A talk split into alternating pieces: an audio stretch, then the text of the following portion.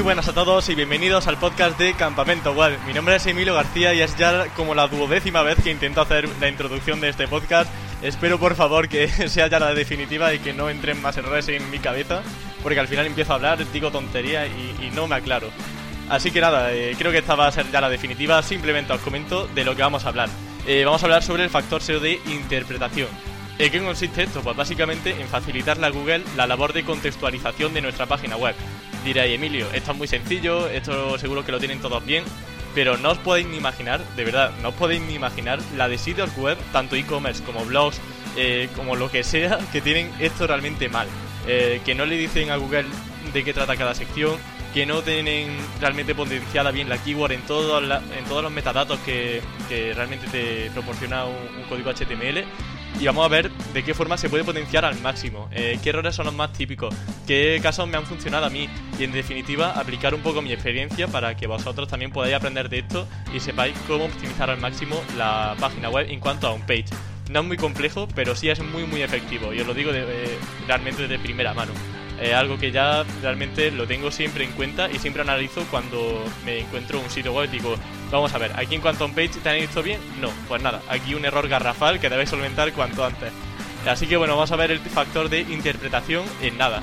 Eh, nos escuchamos en unos segundillos ya eh, dentro del podcast. Hasta ahora.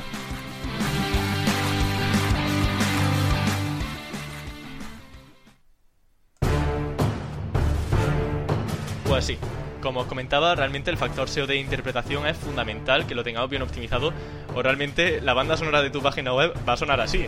Va a ser un caos total y realmente web lo va a ver como una web que no está nada bien optimizada y no, saber, no va a saber de hecho dónde posicionarte.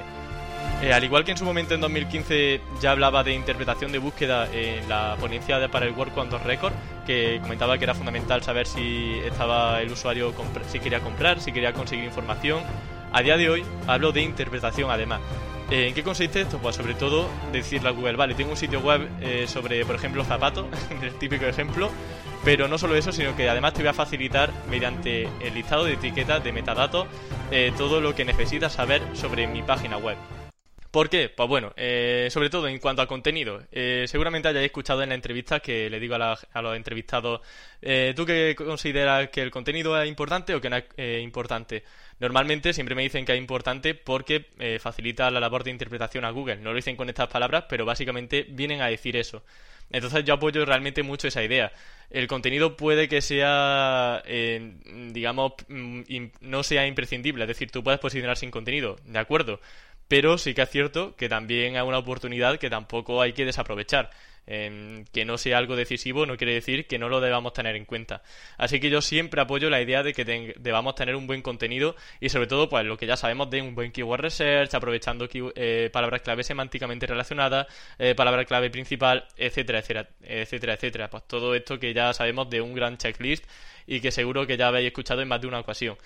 ¿Dónde entra realmente el problema? Eh, cuando yo audito una página web, normalmente sí que veo contenido, en ocasiones hay otras ocasiones en las que no veo nada de contenido y digo, vamos a ver, vale que, en toda la ficha de producto o en todas las subcategorías que tienes decena y decena no tenga un contenido, que realmente si se puede, pues mejor, pero digo, en categoría al menos que te interesa posicionar, que te interesa captar tráfico cualificado de ahí, pues no puedes desaprovechar esa oportunidad. Así que que se genere contenido siempre, siempre, siempre. Eh, ya más allá de los párrafos de texto, que es a lo que me refiero, el tema de la URL es fundamental. Eh, ¿Por qué? Yo siempre apoyo la idea de que viendo la URL sepamos de lo que trata una página web o una sección en específico como sería este caso. Em, por ejemplo, si nosotros tenemos lo típico de la URL con números, con número de identificación y todo esto, realmente no vamos a ver sobre lo que trata.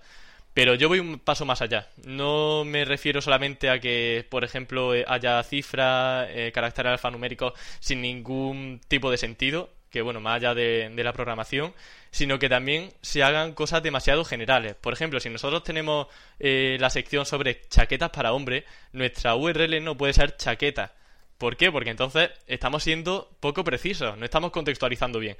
Tenemos que saber bien cuál es esa estructura. Normalmente, y de verdad es que no podéis hacer ni eh, una idea de la de sitios que tienen esto mal hecho. Tener una buena estructura en la página web consiste en jerarquizar y en ir de más a menos, pero no de más a menos solamente por los productos, sino también por la propia estructura de la página web, por la URL, por el nivel de clic, es decir, poner por ejemplo las migas de pan eh, es muy útil sobre todo porque le estáis facilitando al usuario con un simple clic acceder a los diferentes niveles, al igual que el menú principal, pero en este caso pues con un menú secundario que serían las migas de pan. Eh, pero bueno, a lo que iba son básicamente las URLs.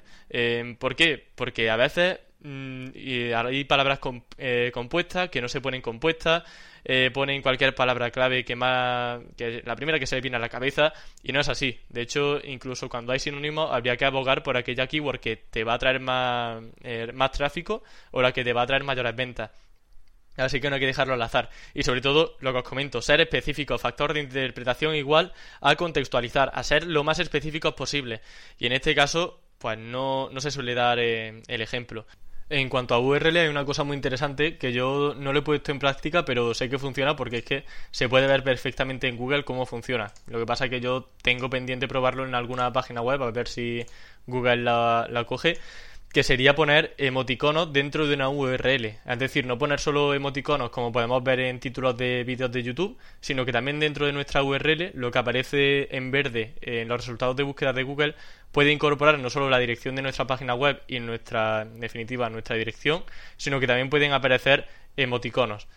Eh, así que si queréis ver un ejemplo práctico en directo sobre cómo se debe hacer, yo la consulta que hice fue acordes, manda una señal, ¿vale? Con una canción de, de Maná. que bueno, si toco la guitarra y quería practicarla. Y me dio la casualidad de que el sitio web de moodland.es tenía estos emoticonos, me llamó mucho la atención, no sabía que se podía hacer. Así que nada, si queréis ver cómo está estructurado, dónde em, coloca los emoticonos para replicarlo en vuestros proyectos, pues os animo a que lo, a que lo hagáis. Ya os comento que yo todavía no lo he puesto en marcha, ¿vale? Porque no he tenido tiempo todavía, lo típico de siempre, que, que no hay tiempo para nada, pero lo tengo pendiente si alguno de vosotros lo pone en práctica y me comenta su experiencia, pues, pues más que mejor. Eh, vale, pues eso por una parte. En cuanto a títulos, ¿vale? El, tema de URLs tampoco me voy a tener mucho porque hay un montón de clases que hablan ya sobre estructura en una página web, que hablan sobre eso, eh, cómo organizar una web.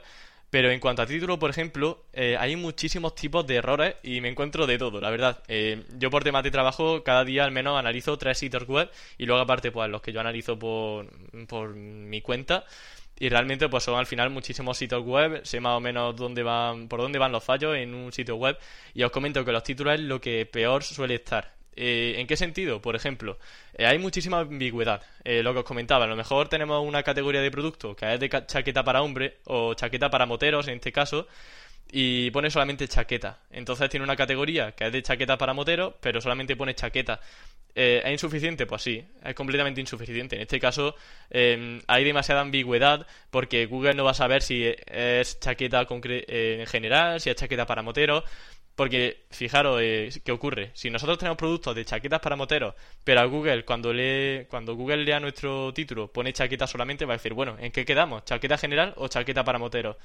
Entonces, de esta forma, si tenemos una categoría que sea chaqueta y luego una subcategoría que sea chaqueta para moteros, vamos a facilitarle muchísimo la labor de interpretación a Google. Luego, por otra parte, falta de traducción.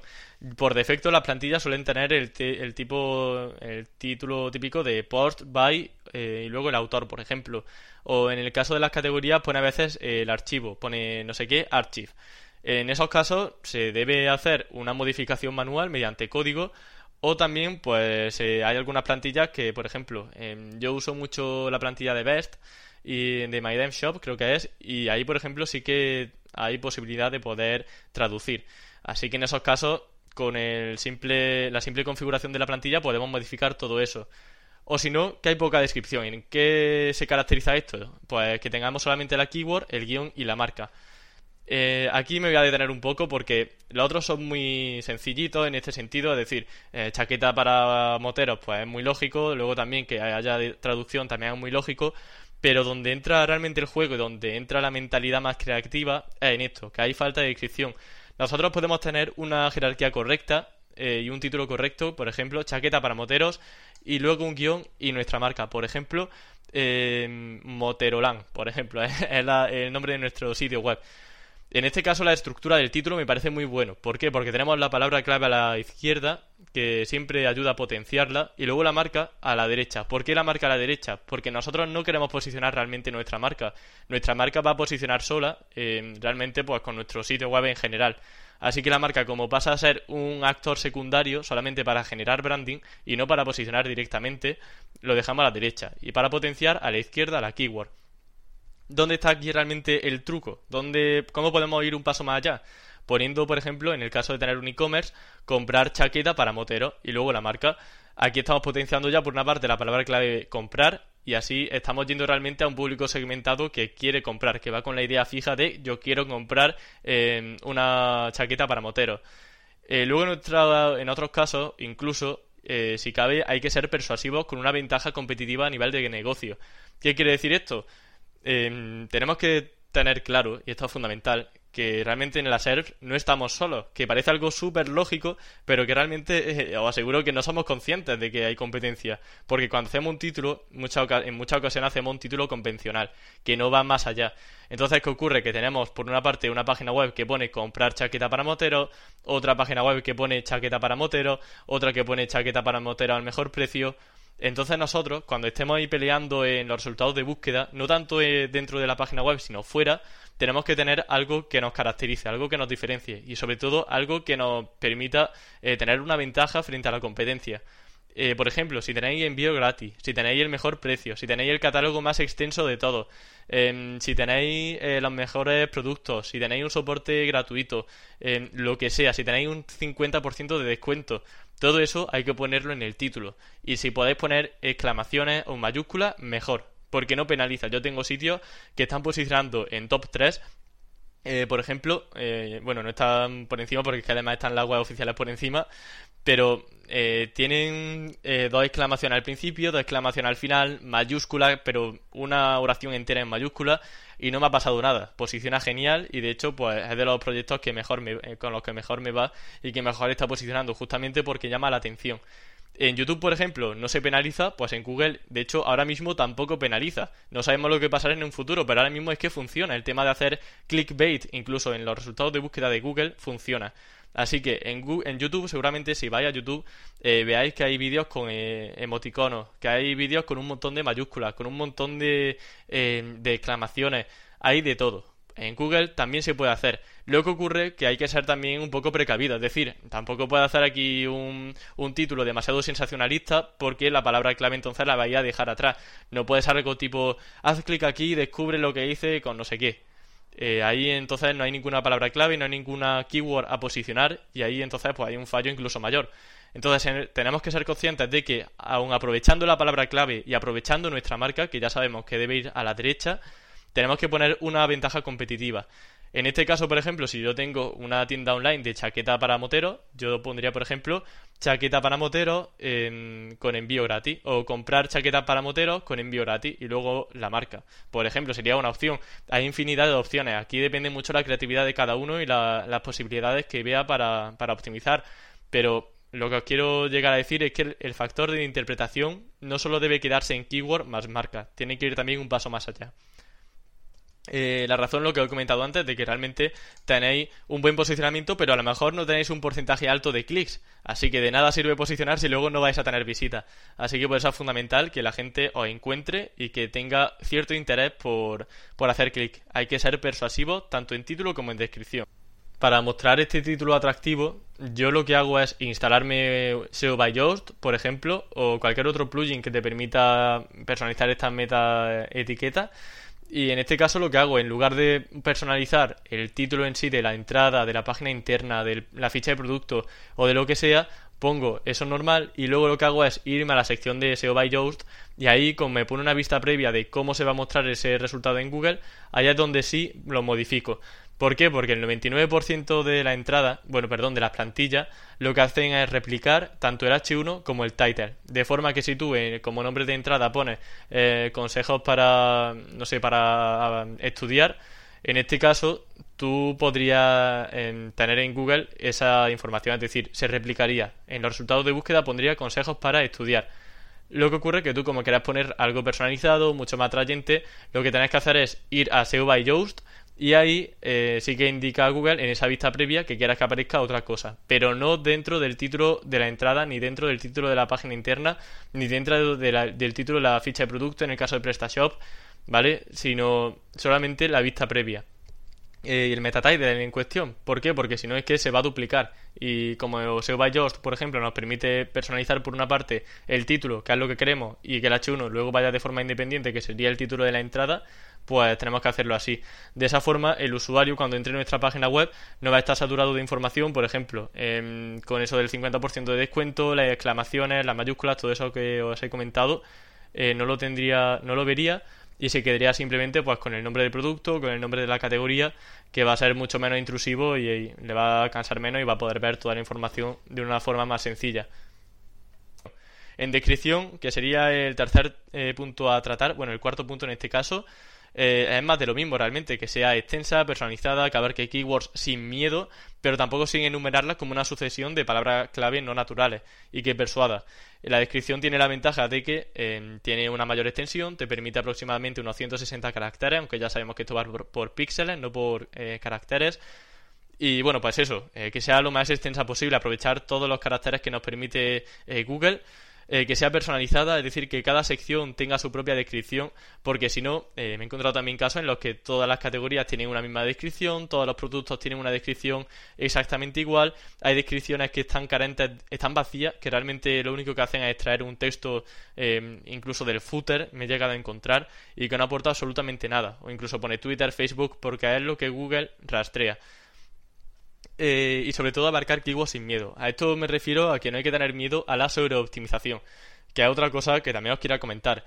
Eh, me gustaría dedicar un podcast exclusivamente a la sobreoptimización pero em, realmente quiero avanzaros que no hay que tener miedo a poner muchas veces la palabra clave. Depende mucho también del nicho en el que estéis. He visto páginas web que están posicionadas sin nombrar siquiera la, la, palabra clave principal en el contenido. De hecho, no aparece ni en el título, ni en la descripción, ni en el, ni en ni en el contenido.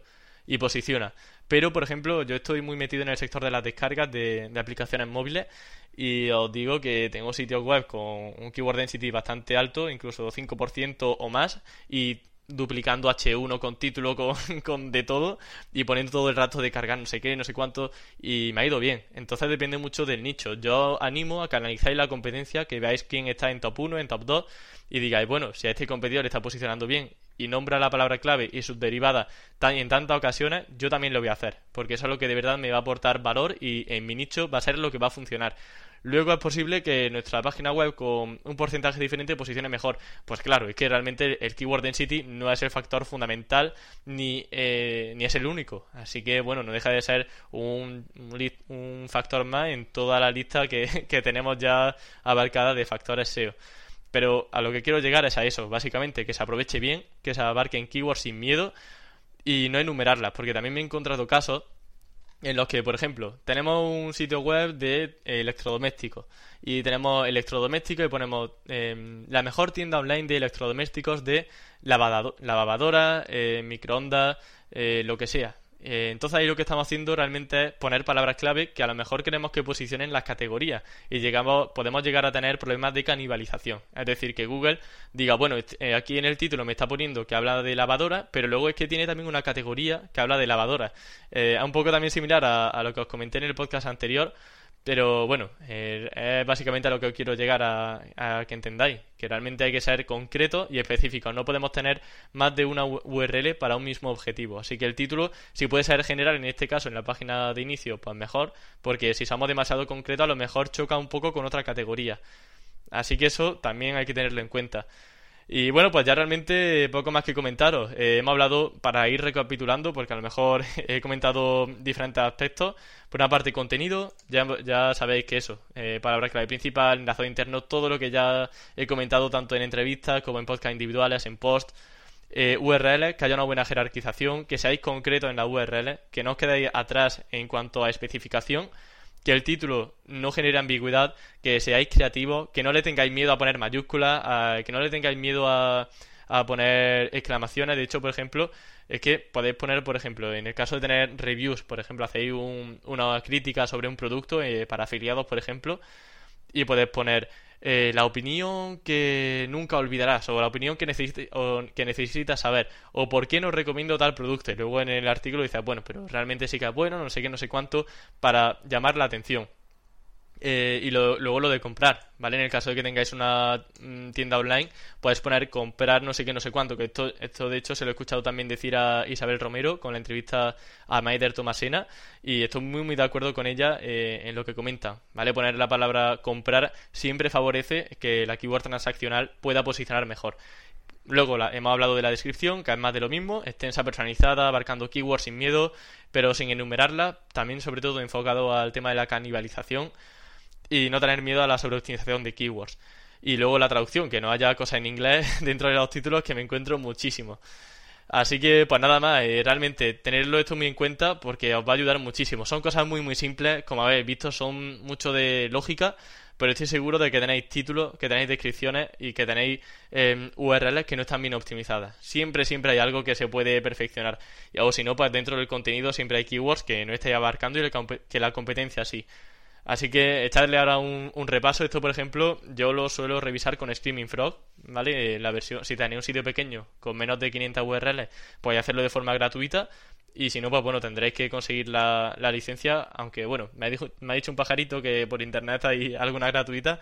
Así que eh, podéis usarlas también. Pero yo no he dicho nada. Así que creo que os puede ser de gran ayuda. Yo uso Screaming Frog. Ahí podéis ver si tenéis títulos muy largos. Eh, podéis ver también, bueno, podéis exportar los títulos podéis exportar las descripciones que están vacías, las que tienen pocos caracteres.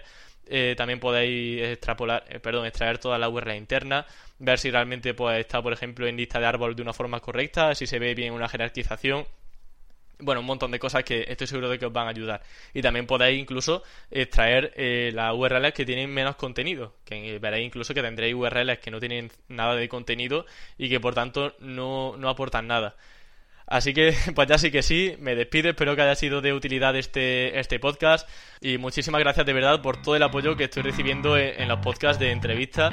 Eh, ya hay más de 5.000, bueno, ya casi 10.000 de hecho reproducciones, tanto en Evox, en iTunes, en Spreaker y realmente algo genial que haya tanta gente escuchándome, me están llegando muchos correos, muchos más de los que me llegaban sinceramente solamente publicando artículos, así que creo que he hecho bien en poner esta segunda opción de también poner mi voz para que así pues bueno sea un poco más cercano todo este proceso de comunicación. Que bueno ha quedado muy muy erudito. Así que nos escuchamos la próxima semana con un nuevo invitado y pues, yo estaré de vuelta como no con un podcast individual eh, dentro de un mes aproximadamente cuando realmente tenga ganas porque esto sobre todo tengo que tener ganas de grabar porque si no no tengo toda la energía que quiero y bueno, pues espero que os haya servido, que os haya gustado. Sabéis que podéis puntuar en iTunes con las estrellitas que queráis, que es la primera vez que lo pido, pero bueno, si alguien se anima a ponerme estrellitas, pues lo agradecería muchísimo. Y espero vuestros comentarios, vuestro feedback. Ya sabéis que estoy aquí para todos vosotros. Y si tenéis cualquier duda, eh, me tenéis en mi blog, en mi Twitter, en mi Gmail, lo que sea, para contactarme. Así que nada más, que tengáis un buen día y hasta la próxima. Adiós.